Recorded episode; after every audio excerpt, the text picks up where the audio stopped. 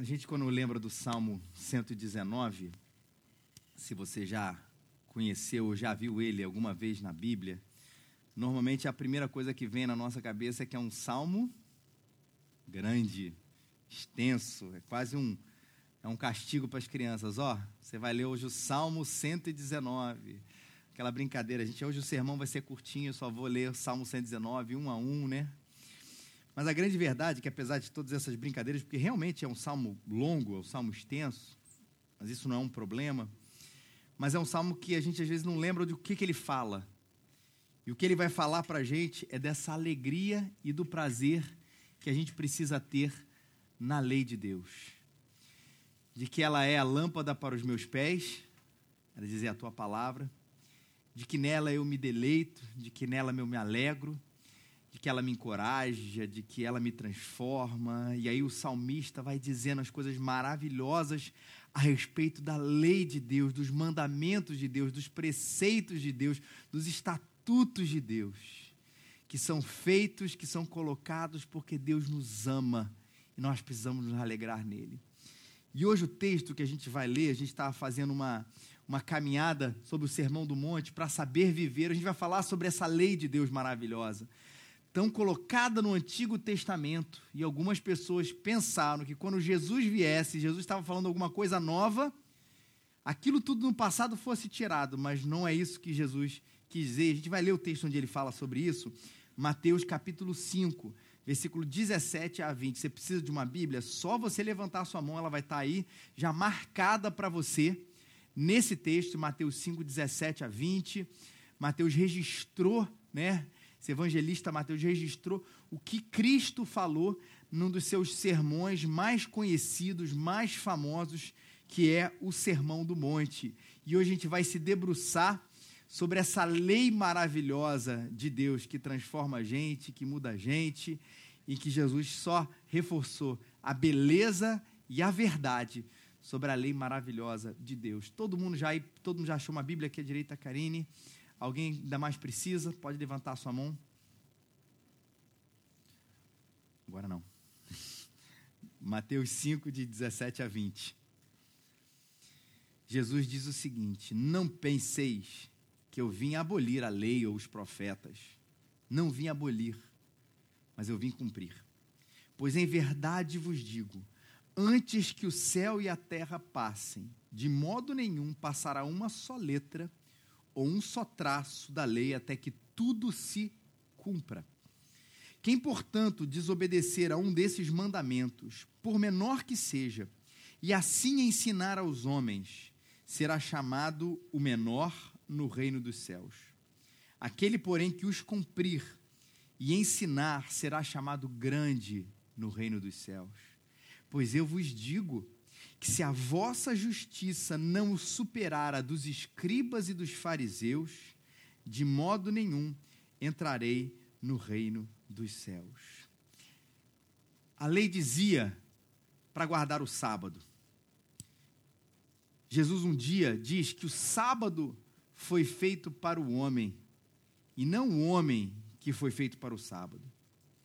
A lei dizia que era importante que as pessoas se guardassem nesse momento do sábado e tudo, guarde ele para o santificar. E alguns começaram a entender que era uma, uma quase que um estado de absolutamente nada do que fazer, de letargia no sábado, em que certas coisas não deveriam ser feitas. E um dia Jesus cura num dia de sábado. E segundo a interpretação dos religiosos da época de Jesus, aquilo era um absurdo que condenava, ou que na verdade vinha de encontro ao mandamento de guardar o sábado. E após expulsar alguns demônios, o povo ficou maravilhado e se perguntou o seguinte: o que, é isso? Quem é esse Jesus? O que ele está ensinando? Ele diz: um novo ensino com autoridade ele ordena os espíritos imundos e lhe obedecem. Olha a confusão. A gente tem ouvido aqui os nossos religiosos, eles dizem para guardar o sábado, não pode fazer nada, não pode fazer muita coisa. Jesus cura no sábado. Jesus colhe espigas no sábado. Jesus faz coisas no sábado. Jesus, ele diz que o sábado é importante, ele não nega essa ideia do sábado. A gente não vai entrar muito na questão do porquê que o sábado virou domingo, mas hoje a gente guarda o, o, o, o, sábado no domingo, causa da ressurreição de Jesus Cristo, uma prática da igreja que começou lá no livro de Atos. Mas a grande verdade é que essa não estava em discussão o dia, mas o não fazer nada. Ele falou assim: esse Jesus aí está querendo acabar com tudo aquilo que foi dito no passado e que hoje a gente vê que é a primeira parte da Bíblia, o Antigo Testamento, também chamado de Lei de Profetas. Quando Jesus faz o que faz, ele fala assim: o que, que essa pessoa está aqui ensinando com autoridade? Ele está dando um novo ensino. Essa confusão vem, como se Jesus ensinasse um novo tipo de doutrina. E aí ele veio falar que eu não vim abolir, eu não vim acabar, eu não vim derrubar com aquilo que foi dito no passado. Com a lei e os profetas, era o termo designado do que a gente chama hoje de Antigo Testamento. Eu não vim acabar com isso.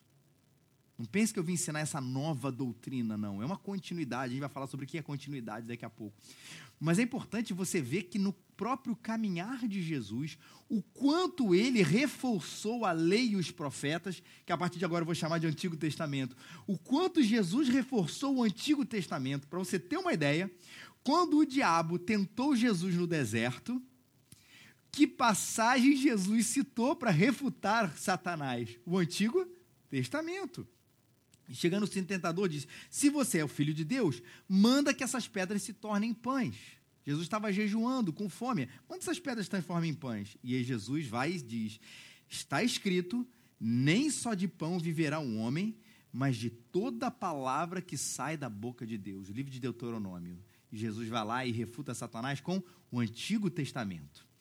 E ele continua, né? Se tu és o filho de Deus, lança-te daqui de baixo, porque está escrito que aos seus anjos dará ordem a seu respeito, tomar-te-ão nas mãos para que nunca tropeces com teu pés em alguma pedra. E aí Jesus vai de novo citar: não está escrito na lei e nos profetas no Antigo Testamento, não tentarás o Senhor teu Deus. E Satanás continua querendo que Jesus cedesse ali aquela pressão, e novamente transportou o diabo a um monte muito alto, mostrou-lhe os reinos do mundo e a glória deles, e disse: Tudo isso te darei se prostrado me adorares. E Jesus vai, cita o Antigo Testamento: Vai-te, Satanás, porque está escrito: Ao Senhor teu Deus orarás e só a ele servirás. Então o diabo deixou, e eis que chegaram os anjos e o serviram. Jesus citou 350, cerca de 350 versículos do Antigo Testamento. Como é que Jesus veio para destruir aquilo que ele afirma, aquilo que ele cita, aquilo que ele constrói, na verdade, aquilo que ele é e aquilo que ele usa como arma poderosa para destruir ali a tentação e as artimanhas de Satanás contra ali aquele momento do seu jejum. E isso é importante, inclusive, para reafirmar a continuidade e a harmonia e a autoridade da palavra de Deus como um todo.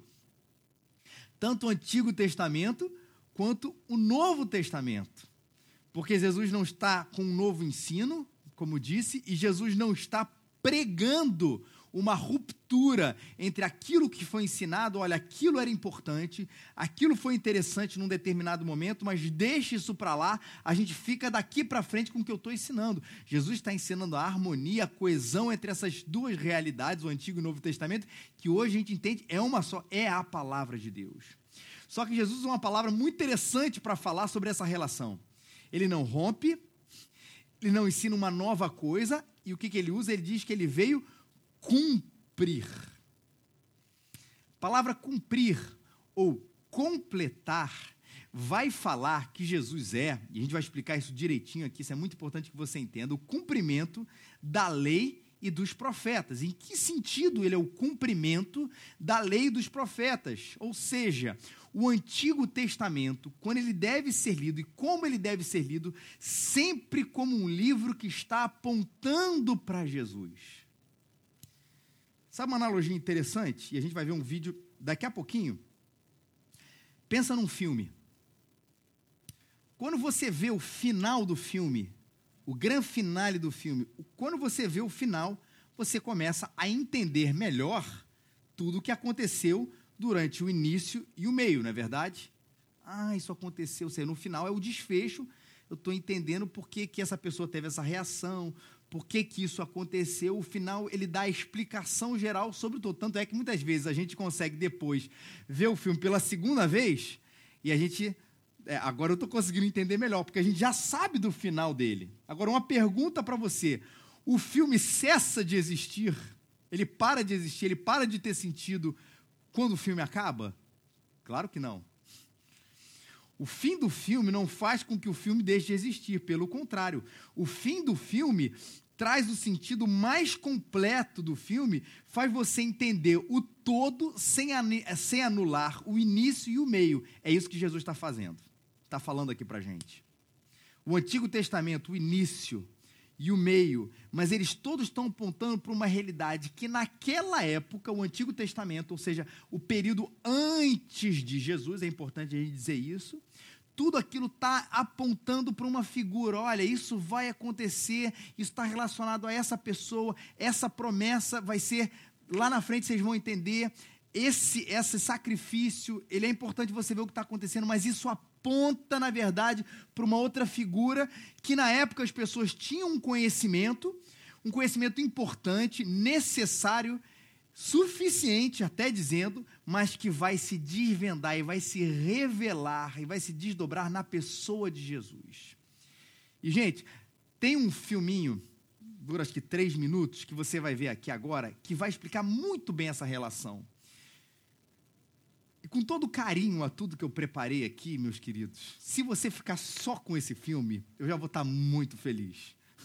Porque ele realmente não é para não ah, vai passar um filminho para entreter. Não, ele vai fazer uma relação muito interessante sobre vários episódios do Antigo Testamento e de como todos eles apontam para a figura de Jesus.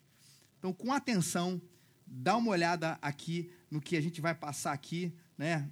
Tem áudio, tem vídeo, porque isso, tudo isso não é tão necessário você enxergar daqui para baixo, o áudio vai ser importante, de como esses episódios apontam para Jesus e como eles resumem bastante essa ideia de que Cristo Jesus veio cumprir a lei e os profetas. A Bíblia não é uma série de histórias desconectadas.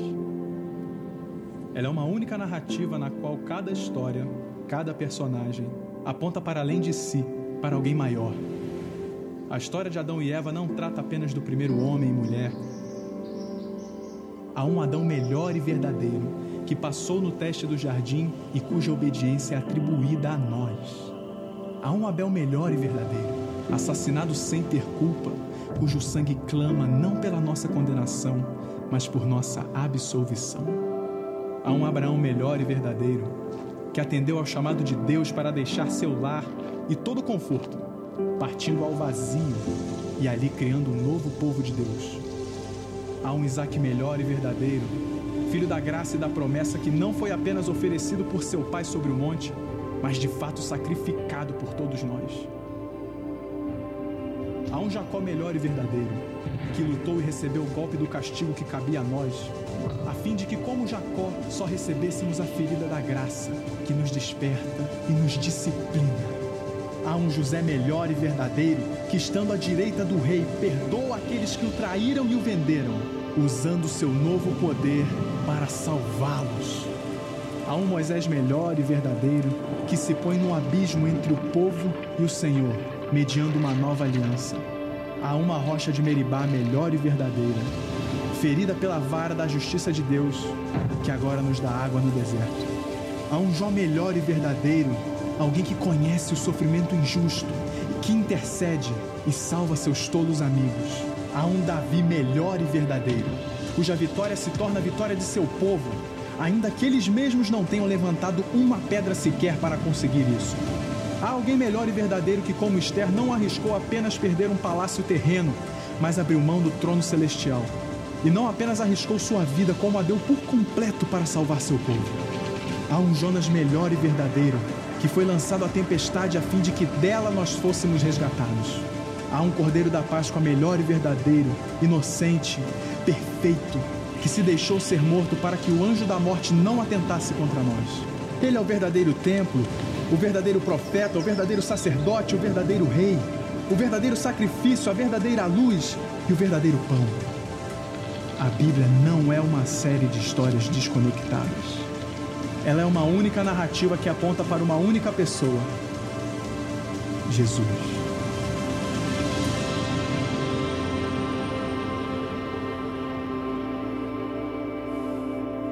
Sabe quem nos ensinou a interpretar a Bíblia assim? Acaso Cristo não tinha de sofrer essas coisas e entrar na sua glória? E começando por Moisés e todos os profetas, a lei e os profetas, explicou-lhes o que constava a seu respeito em toda a Escritura. Lucas 24, 26 a 27. Foi Jesus que ensinou a gente a interpretar a Bíblia assim. Quando os discípulos, esses discípulos no caminho de Emaús, ficavam perplexos, eles estavam chateados porque não entendiam, Jesus tinha morrido, eles não sabiam que estava diante dele o Jesus ressuscitado, ele começou a dizer: Olha para o Antigo Testamento. Vocês não percebem que isso precisava acontecer? Isso estava ali profetizado? E começando não só pelo profeta, que talvez Isaías 53 seja um grande texto que aponta para Cristo, mas desde Moisés, a lei os profetas, todo o Antigo Testamento, como Jesus estava presente ali. E as mais belas histórias da palavra de Deus no Antigo Testamento, claro que possuem lições incríveis mas a maior delas é a lição de que Cristo Jesus é o, a finalidade ou o cumprimento daquilo que a gente estava lendo ali, como diz esse filme. Que coisa bonita a gente poder olhar para a Bíblia como um todo agora. Eu espero que a tua visão, inclusive sobre as Escrituras, mude, não a partir desse filme, mas esse, da interpretação que, na verdade, Jesus está chamando a gente para ter, que ele não veio para abolir, pelo contrário, ele veio cumprir, ser o grande finale de um filme que já estava sendo mostrado e revelado lá na primeira parte da Bíblia, no Antigo Testamento. Ele é o cumprimento daquelas promessas e daquelas realidades.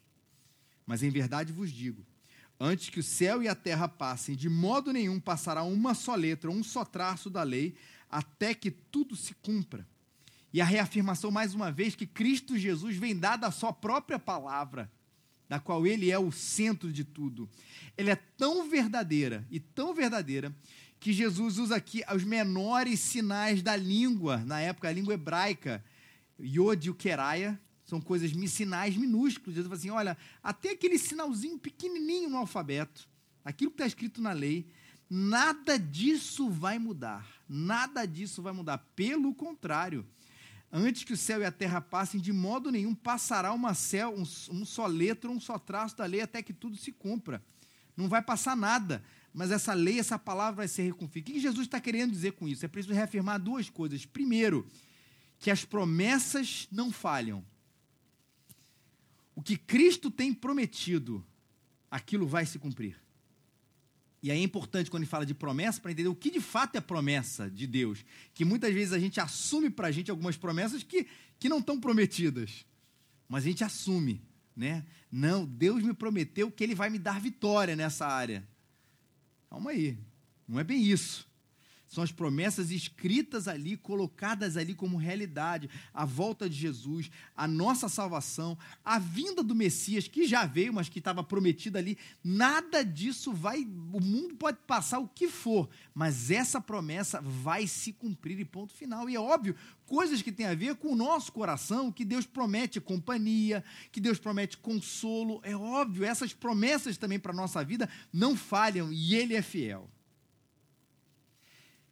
Promessas que não falham, a gente precisa reafirmar, e princípios que não mudam.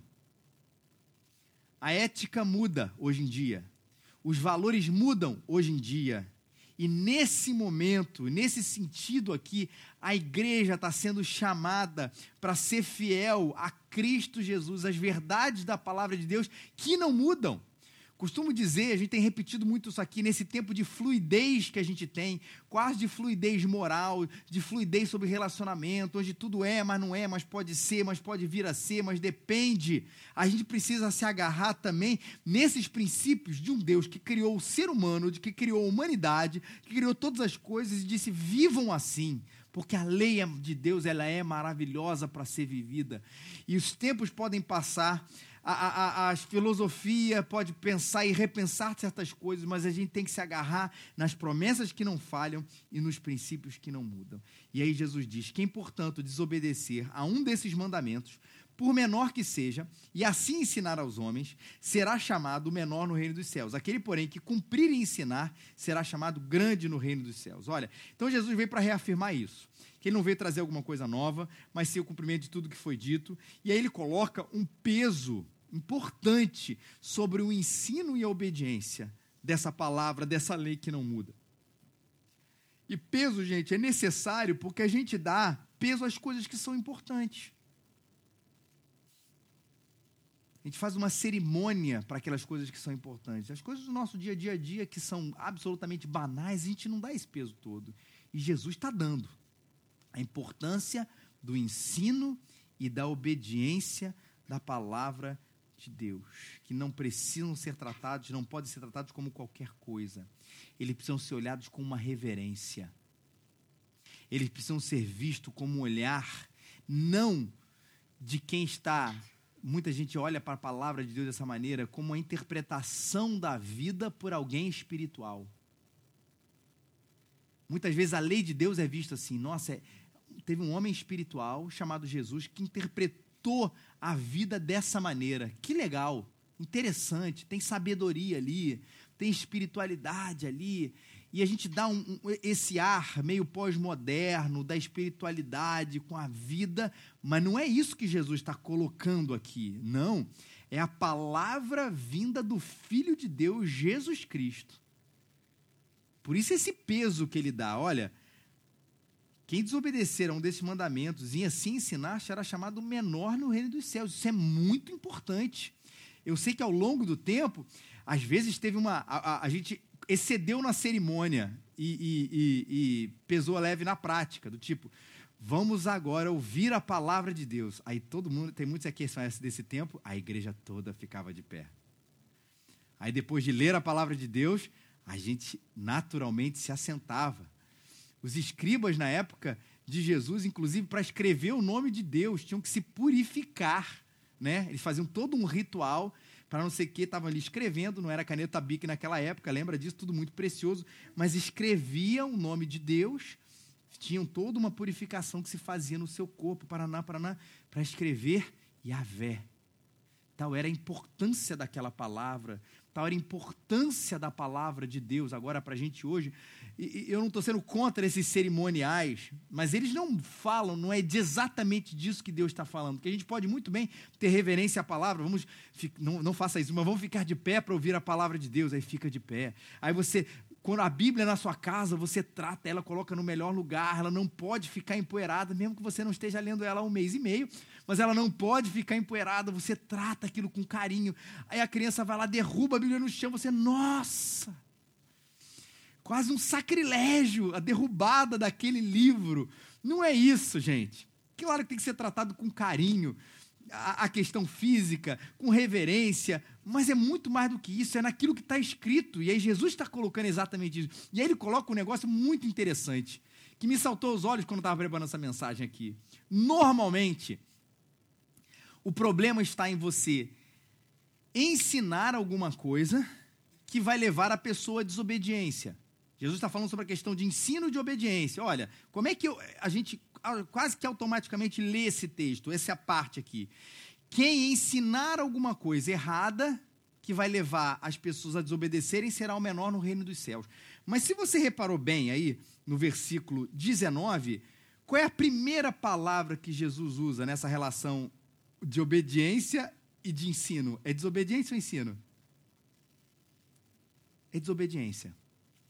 Quem, portanto, desobedecer a um desses mandamentos, por menor que seja, e assim ensinar aos homens, será chamado menor no reino dos céus. Quem desobedecer e assim ensinar. Eu leio de outra maneira. Quem ensinar errado, né, vai gerar desobediência. Mas não é isso que Jesus está falando. E não é à toa. É óbvio. É claro que o ensino errado ele gera desobediência, sem dúvida nenhuma. Mas sabe onde Jesus está falando aqui o ensino, ou o cerne da questão? Tudo começa com nossa desobediência. Jesus está dizendo muitas vezes que o nosso problema não está na falta de entendimento, está no coração que não quer aceitar aquilo que está escrito e aí ensina errado. Eu não preciso de mais razão para compreender a palavra, apenas. Ela é necessária. Mas eu preciso de mais coração para me submeter a essa palavra e daí ensinar. Entenderam a relação? E falando até de naufrágio espiritual das pessoas, o que eu normalmente tenho visto e que eu acho que compro, acho não comprovo que a palavra de Deus nos diz é que a pessoa desobedece e depois relativiza e aí ela ensina.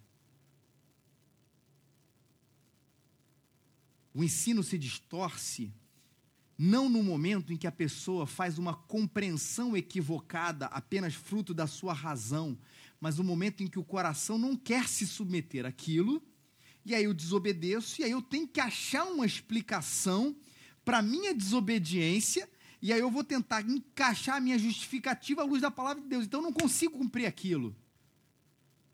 Meu coração está rebelde para obedecer aquilo que Deus está me chamando. E aí eu desobedeço. Eu falo assim, claro, gente, claro que não é assim. Aí eu começo a refazer a história. Claro que não é dessa maneira. Mas por que você está no ensino dessa maneira? Você leu na palavra de Deus, você viu o texto e você compreendeu dessa maneira? Não, é porque o meu coração é difícil de submeter a essas realidades. E olha que interessante, o nosso naufrágio espiritual começa com a nossa desobediência. E aí a gente começa a relativizar todas as coisas. A gente começa assim, ah, mas também não é assim. Ah, mas também os tempos mudaram. Ah, mas também as coisas são de outra maneira. E é assim que começa. Tudo começa não com a falta de compreensão do intelecto, mas com a falta de submissão do coração. Não dê esse primeiro passo, em nome de Jesus. Ele é perigosíssimo. Quando a gente dá, bota um pezinho na desobediência e diz só dessa vez, Sabe o que esse texto me ensina? Eu vou começar a achar na história, nas pessoas, em algum lugar, ou como o diabo achou, nas escrituras, um motivo ou uma justificativa para justificar, perdão, o uso repetido, aquilo que eu acabei de fazer. Mas você sabe que está errado.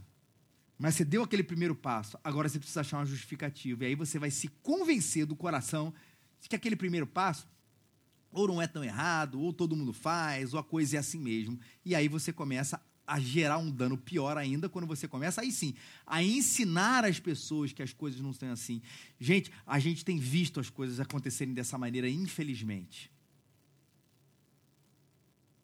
Porque os nossos olhos deixam de estar fincados na palavra de Deus. A gente começa a fincar os olhos, olha aqui, no homem da palavra. Tem gente muito bem habilidosa com a palavra, com a palavra, ou habilidoso com o discurso, que muitas vezes tem na sua, na sua lógica intrínseca, na sua estética do discurso, uma maneira interessantíssima do convencimento.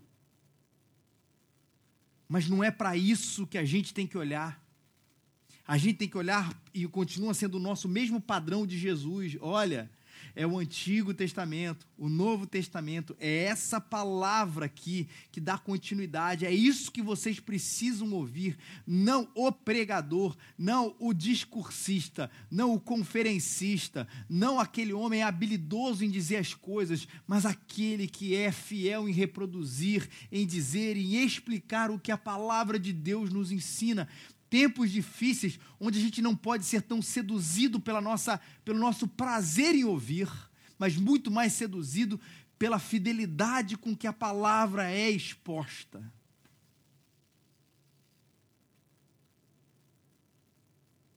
Porque desse é um problema antigo. Quando Jesus vem falar disso aqui, sobre a desobediência que gera um ensino errado, que justifica-se e depois gera um ensino errado, é porque desde aquela época, gente, e até hoje em dia isso acontece, queria refazer o cristianismo, por exemplo. Hoje a gente falando de cristianismo hoje. As pessoas distorcem refazendo, querem uma releitura do cristianismo para o século XXI. E não uma releitura estética, É uma releitura da essência. Adaptam a fé cristã, adaptam os ensinos de Jesus pela direita, pela esquerda, pela pós-modernidade, pela luta de classes, pela autoajuda. São esses os grandes, o que eu vejo de configurações que o cristianismo tem tornado e tem aderido a gente quer conectar uma coisa com a outra como se fossem irmãs. E não, por favor, que não haja ensinamentos em algumas dessas filosofias, porque existem ensinamentos, mas por favor, não coloque isso como uma coisa linkada com a palavra de Deus, como se a gente pudesse refazer o cristianismo à luz da pós-modernidade, da luta de classe, da autoajuda, da direita ou da esquerda, ou seja lá de que filosofia for. Porque nós não estamos aqui para refazer a fé cristã, nós estamos aqui para reafirmar aquilo que Jesus, há dois mil anos atrás, já estava fazendo, reafirmar o que gente há cinco mil anos antes dele estava falando. Há pessoas que querem refazer, há pessoas que querem suavizar o cristianismo. Muito a ver com essa coisa da desobediência, né? Olha, tudo isso é muito difícil. É complicado demais para obedecer. Aí querem a versão light do cristianismo sem o que Jesus depois vai dizer, chamado da porta estreita, sem as dificuldades ali intrínsecas que a gente tem em obedecer, querem suavizar o cristianismo. E também existem aqueles que querem endurecer o cristianismo. E aí era muito caso de alguns dos fariseus. Na verdade, os fariseus, os escribas, eles, na verdade, eles queriam suavizar algumas coisas e endurecer outras. E aí era uma nova forma, se tornava uma nova forma de fé naquela época. Aquilo que era importante, eles suavizavam. E aquilo que era secundário, terciário, eles enrijeciam. E hoje em dia também não é, é da mesma maneira, colocam pesos que Jesus não colocou. Proíbem aquilo que Jesus não proíbe, colocam julgos que são invenções humanas e não coisas de Deus. E aí tentam enrijecer a gente de uma forma que, olha, eu não, eu tô aqui para obedecer a Cristo, por favor, eu vou ao cinema. Eu estou aqui para obedecer a Jesus. Não venha colocar um peso maior de que ele não coloca. Ah, mas assim você vai estar tá dando um mau testemunho para o mundo. Eu quero. A minha primeira relação é com Cristo e naquilo que ele fala. Se pela palavra do Senhor você me mostrar que eu estou suavizando uma coisa que na verdade Cristo não está, eu estou aqui para desobe eu estou aqui para desobedecer aos homens e obedecer a Deus. Mas às vezes colocamos, imputamos julgos maiores do que os são necessários. E aí, como é importante esse link da gente, esse ano a gente está celebrando 500 anos da reforma protestante.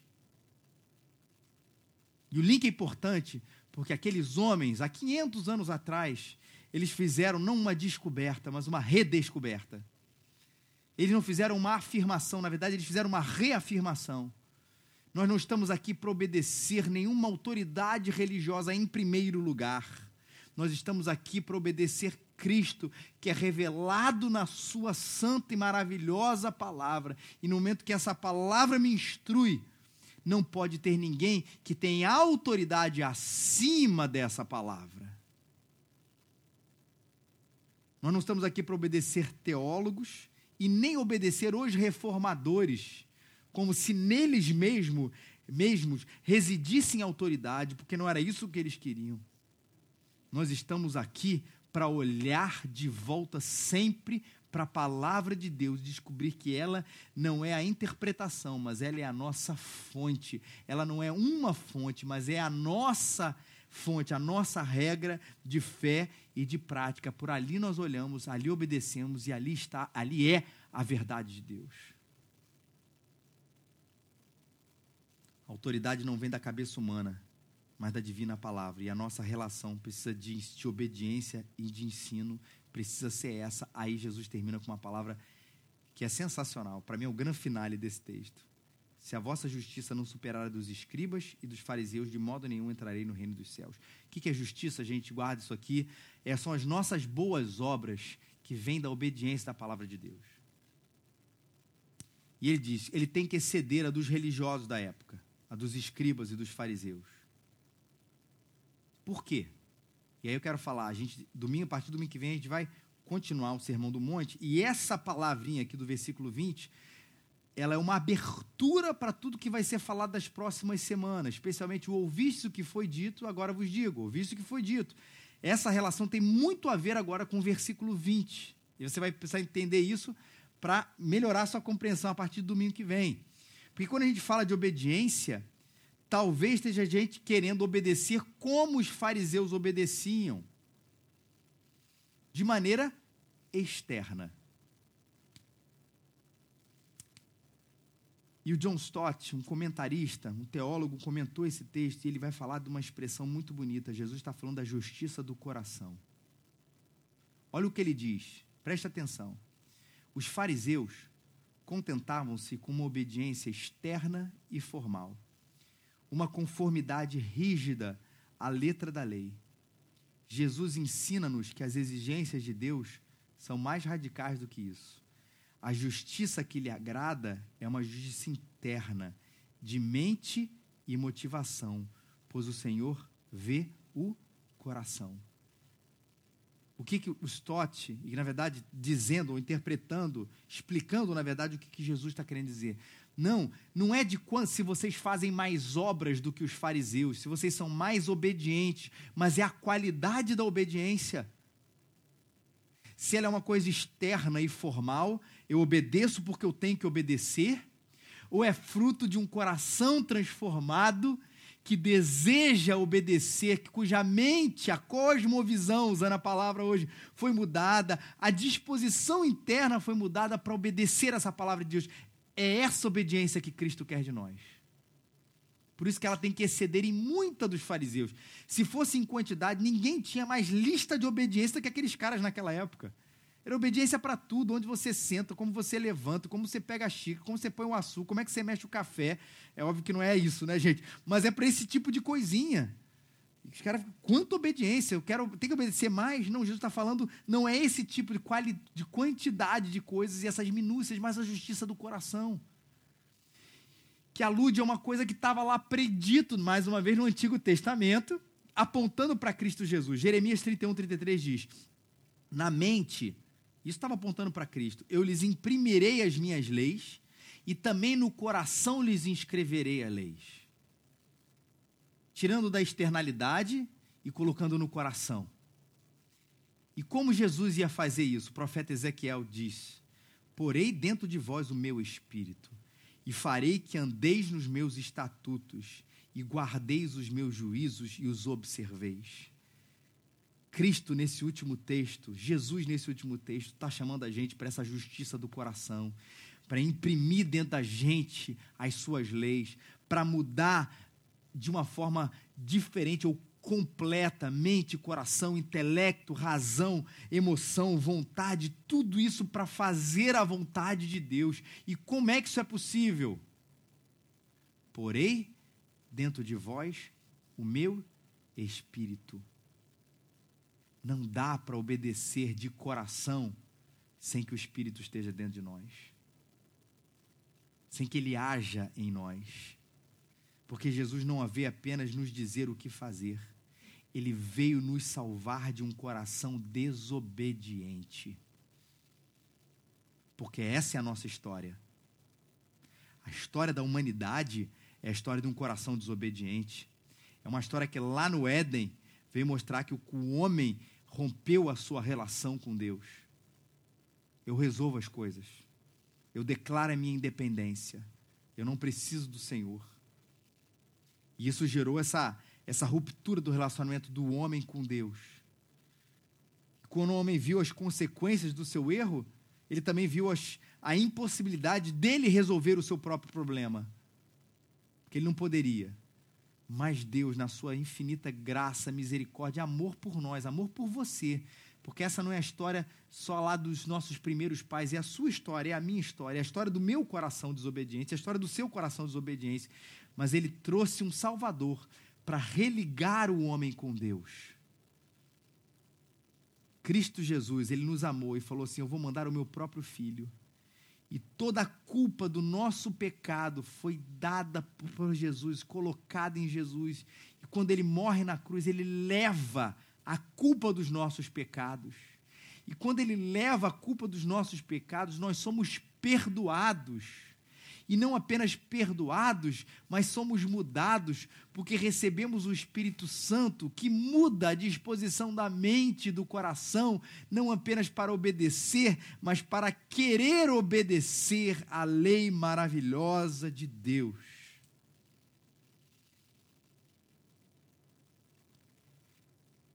Para a gente terminar, peça a Deus um coração obediente.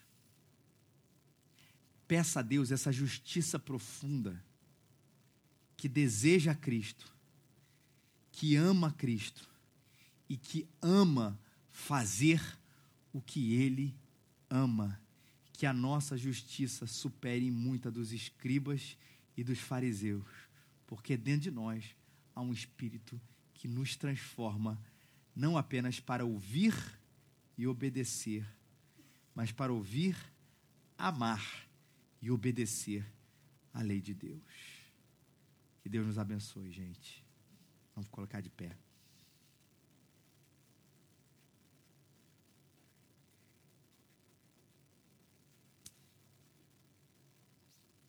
De repente essa ainda não é a sua a sua experiência, a sua a sua vida. Para você ainda Deus é uma é um homem que está ditando várias regras morais você precisa de um coração transformado, pode ter certeza, é isso que Jesus quer te dar hoje aqui. Entregue a sua vida para Cristo. Veja a sua vida sendo religada com o Criador. E você vai ver a coisa maravilhosa, que é olhar para esse sermão do monte, claro, ver a nossa incapacidade de tudo ali, mas ver um Deus que motiva, transforma e modifica a gente para a gente obedecer a sua palavra. Receba Cristo na sua vida hoje. Feche seus olhos.